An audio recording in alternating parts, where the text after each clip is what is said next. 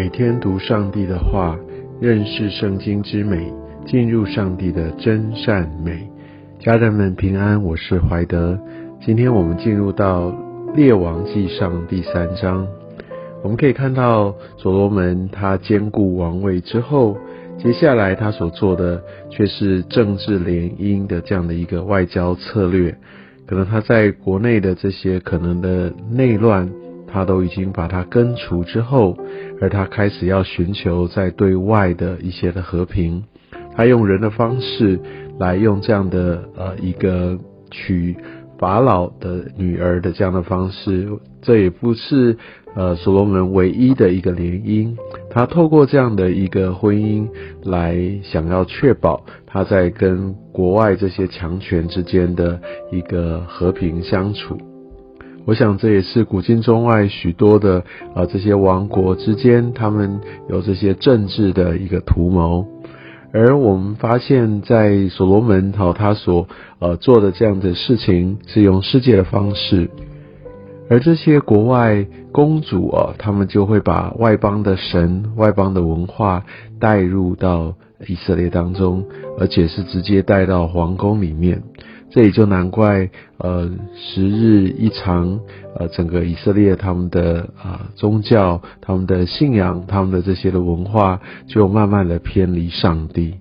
所以，想要用人的方式求取和平，或者用人的方式想要扩张版图，却可能会因小失大。因为真正的核心在于有没有遵守上帝的道。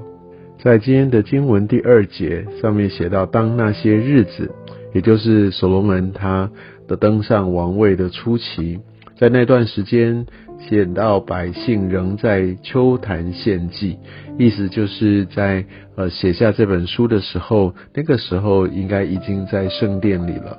而在当时，百姓还在秋坛献祭哦，因为还没有为耶和华的名来建殿哦，所以可以知道这当时的背景。但是呢，我们可以看到第三节哈，所罗门爱耶和华，遵行他父亲大卫的律例，只是还在秋坛献祭烧香。所以我们可以从字里行间跟他的语气，我们可以看到所罗门是效法大卫，他会献祭，他会来遵从。而这个语气一转，只是还在秋坛献祭烧香，这个听起来就不是太正面哦。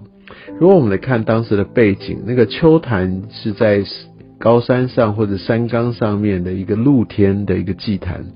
那所以以色列民他们可能有点像权宜之计哦，因为还没有圣殿在那边来向神献祭。但不要忘记了，其实以色列民他们应该要献祭的地方，即使没有圣殿，也应该要在会幕，应该在一个特定的场所。但是呢，某种程度他们就呃便宜行事，按着自己的方式，呃就就直接的去献祭。这个秋坛也在当时，在其他的外邦神职，他们的献祭也是在秋坛上面，所以为了自己的方便哦，觉得就不用太在意这些外在的形式，然后就这样直接的献祭，其实也会带来一些属灵的败坏。虽然我们知道耶和华他是看内心，但是百姓他们甚至不肯到应该是要献祭的地方，没有尊重神的规定。其实这也是对神的一个轻忽。当然，我们的神不是要我们就是拘泥在这些宗教的仪式，用啊这些外在来呃表彰所有对他的诚心。但是呢，如果到一个地步是连外面的这些的规定、相关的一些的仪式都不想去遵守，都不尊重，其实那也显现出在内心对神的一个轻忽，不是吗？所以这边就想到我们在敬拜的时候，我们的态度，我们对神，我们是不是真的非常的看重？是的，我们会有很多的家务，有的时候交通会有路况，但我们会不会愿意？因为我们是敬拜神，所以我去参与聚会的时候，我是会提早出发，我会尽可能把所有该安顿的都先安顿好，以致我不只是准时，我甚至会提前我来预备心。我想这也是显明我们对上帝的看重。试想，我们如果要去面见一个非常非常有地位、很重要的人物，我们怎么可能容许自己迟到呢？所以，我们也许要从当时这个百姓在秋坛直接献祭来回想，或者有也有一些在今日我们对呃聚会，我们应该要调整的态度。而我们可以在第四节看到，所罗门王上基变去献祭啊，他没有在大卫的会幕那边献祭，那是该献祭的地方，但是他上基变去献祭，因为在那里有极大的秋坛。所以他可以让所有的人看见他的排场。所罗门真的是一个好大喜功的人，献祭来献上，要把一切荣耀归给神，这个是真的是很重要的，没错。但是所罗门呢，他的一个动机在边显现的是他一个大排场的一个偏好。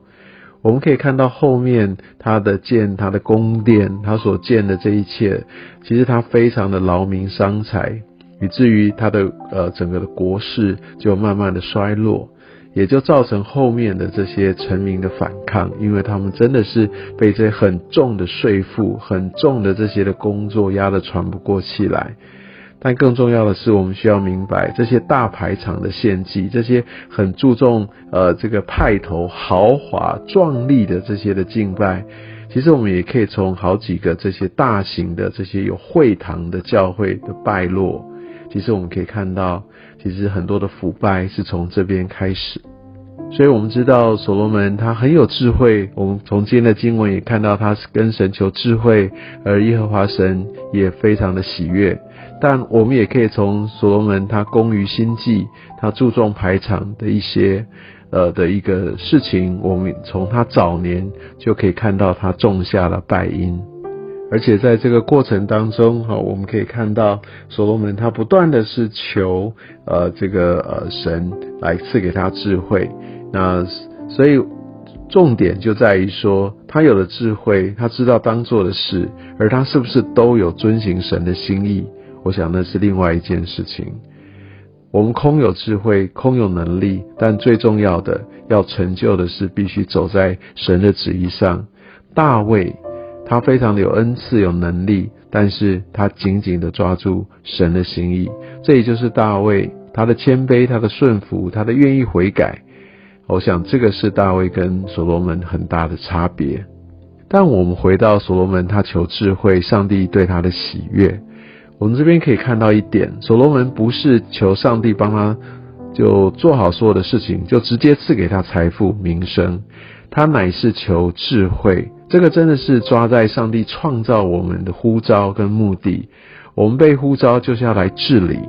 而所罗门就求这个属天的智慧，让他可以判断，把人放在对的位置上面，他可以行公义，他可以好怜悯，这就是治理。所以，我们真的需要抓住上帝所呼召我们的、创造我们的目的。我们需要明白、认识，然后我们向神求我所需要的能力、智慧。而不是就是求神直接把事情做好，因为神透过这样的工作，我们的治理，我们的这些的行动，也来祝福调整，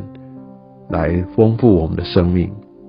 而十六节开始是一个非常有名的一个判例，好像看到两个妓女，他们为着要争夺呃的孩子，所罗门用一个人性上面的一个挑战，很有智慧的。就直接的看到这个孩子的生母到底是哪一位。所罗门的智慧是超出一切的，这是神所应允他所赐给他的。但是整个以色列的王国的势力的巅峰，却就从所罗门开始走向呃衰落。有智慧、有能力、有神的祝福，但更重要的是，要一生一世都走在神预备的道路上。我们的谦卑啊，我们的愿意降服，其实这才是真正成功的关键。愿上帝也使用今天的话语，让我们从很多不同的面相来看见所罗门他的成功，也看见所罗门他之后失败的一些可能的成因。愿上帝使用今天的话语来光照，来祝福你。